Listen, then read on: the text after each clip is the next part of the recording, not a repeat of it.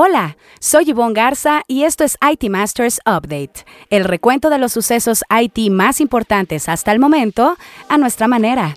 Querétaro espera la creación de 18 nuevos centros de datos. La Asociación Mexicana de Data Centers hace su lanzamiento oficial. Google da acceso a usuarios en Estados Unidos y Reino Unido a su chatbot Barth. El SAT lanza un simulador para la presentación de la declaración anual. En así lo dijo el director general para Hispanoamérica de Intel, Santiago Cardona. Grupo Wendy es una de las historias innovadoras. Para el IT Masters Insight tendremos a Javier Ramos, CIO de Dish. Aunque Querétaro es el lugar de moda para los centros de datos, no es el único estado mexicano. Guanajuato va pisándole los talones. El gobernador Diego Sinue Rodríguez adelantó que en su entidad está en puerta la creación de tres centros de datos, uno de ellos de Layer 9 de gran capacidad. Pero antes de entrar en materia, revisemos otros temas candentes en el dossier.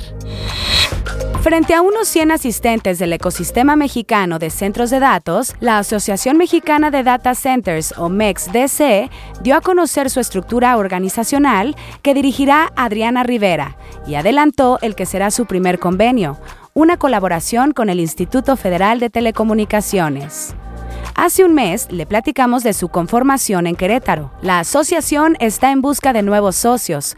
Por ahora, los integrantes de la MEXDC solo son los siete proveedores fundadores, pero Ahmed Novillo, su presidente, confió en ganar pronto más asociados. En el lanzamiento al que acudió buena parte de la industria de centros de datos mexicana, fue notable la ausencia de los tres grandes hiperescaladores AWS, Google Cloud y Microsoft. ¿Se unirán? Esta semana en Historias Innovadoras, donde le contamos acerca de un proyecto ganador de las más innovadoras, es el turno de Grupo Wendy. Francisco Iglesias, director editorial de NetMedia, nos cuenta. Grupo Wendy es una de las más innovadoras 2022 con el proyecto Wendy IMES, ejecución de manufactura inteligente, para el que destinó 1.1 millones de pesos.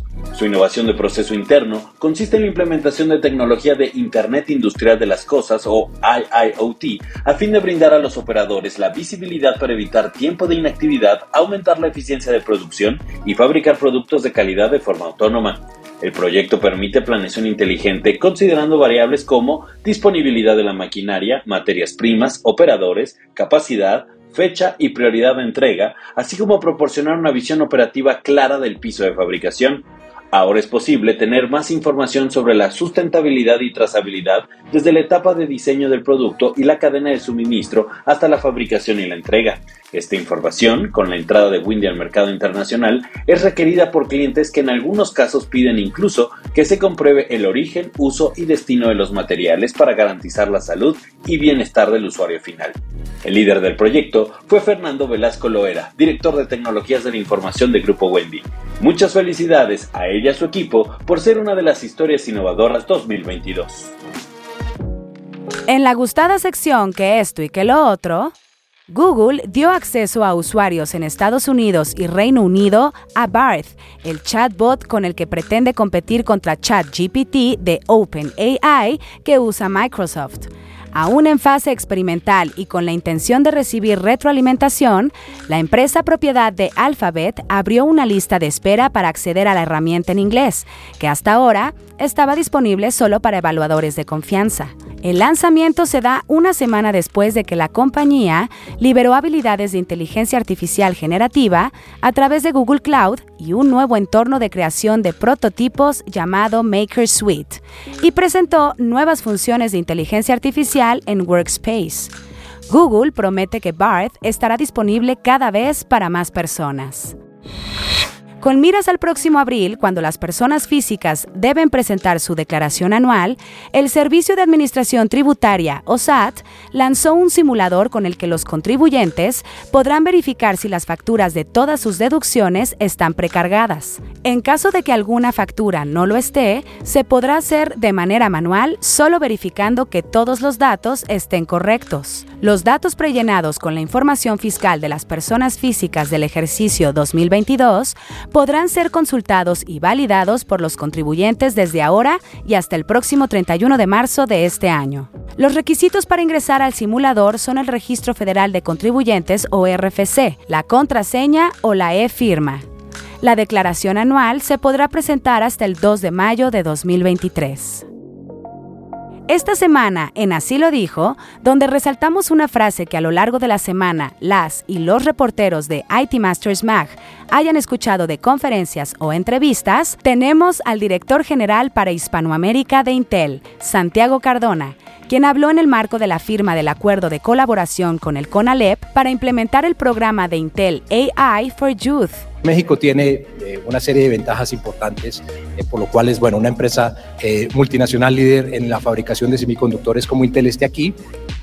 una de ellas, evidentemente, es la localización geográfica. Estamos muy cerca de Estados Unidos. Intel es una empresa norteamericana, entonces es una de las ventajas. Hay otras más, pero realmente la más importante, y lo hablábamos en ese momento con la Secretaría de Economía, es el talento. El talento de los mexicanos es lo que trajo aquí a Intel, a Jalisco, hace más de 20 años, porque aquí podemos conseguir a el mayor nivel de ingenieros que, como les digo, hacen las pruebas de los chips más potentes que hace Intel en el mundo. De hecho, la semana pasada, eh, para redes 5G, las redes de más, las más avanzadas, las más veloces, más potentes que hay en el mundo, el último chip que acaba de, diseñar Intel fue probado por ingenieros mexicanos y las pruebas ya salieron la semana pasada y ya se despacharon a clientes estos chips. Todo esto lo hacen ingenieros mexicanos. También queremos escucharle a usted. Si tiene algún comentario, duda o sugerencia, escríbalo en nuestras redes sociales donde puede encontrarnos como NetMedia y utilice el hashtag ITMastersUpdate. Estaremos pendientes de su retroalimentación. Ahora sí, el tema candente de la semana. En los siguientes 10 años se instalarán otros 18 centros de datos en Querétaro, que se sumarán a los 10 ya existentes en esa entidad mexicana. Querétaro se ha vuelto un polo de atracción para establecer centros de datos, principalmente por características como la ubicación, el clima o que no es una zona sísmica.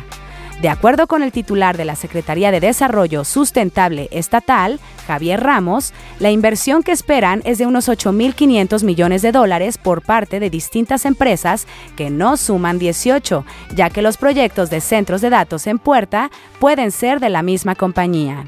Tan solo en 2023, en esa entidad, AWS estrenó su primera local zone en el país y Microsoft pondrá en operación su segunda región hacia los últimos seis meses del año. Ambas infraestructuras incluyen cada una tres centros de datos. Oracle, Citibanamex y Santander ya tienen sus centros de datos en Querétaro y otras empresas como Ascenti o Kio Networks están en planes de expansión. Google Cloud también ha anunciado su primer región de nube en esa entidad.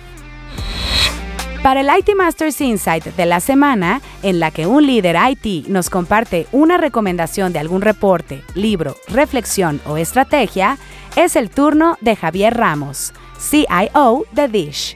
Bienvenido Javier, danos el IT Masters Insight de la semana. Los sistemas heredados o legacy systems son sistemas antiguos que las empresas han utilizado durante muchos años y que aún son necesarios para mantener la continuidad del negocio. A menudo estos sistemas pueden ser difíciles de integrar con nuevas plataformas, lo que puede provocar una sobrecarga de los recursos de TI y aumentar los riesgos de seguridad. Por otro lado, la protección de datos es una preocupación cada vez mayor en un mundo en el que las empresas acumulan y utilizan grandes cantidades de información de sus clientes. Para abordar estos desafíos, las empresas deben diseñar una estrategia completa que abarque tanto la incorporación de plataformas legacy como la protección de datos.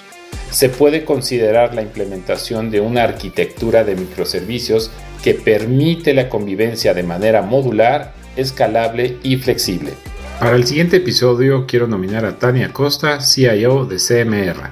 Muchísimas gracias Javier por tu IT Masters Insight de la semana. Buscaremos a tu nominada para el próximo episodio. Si quiere leer más sobre lo que aquí le contamos o novedades del mundo IT, visite nuestro sitio web itmastersmag.com o o síganos en redes sociales como NetMedia. Hasta aquí este episodio de IT Masters Update, porque su opinión es más valiosa cuando está bien informada. Tiene aquí una cita todos los lunes. Buen inicio de semana.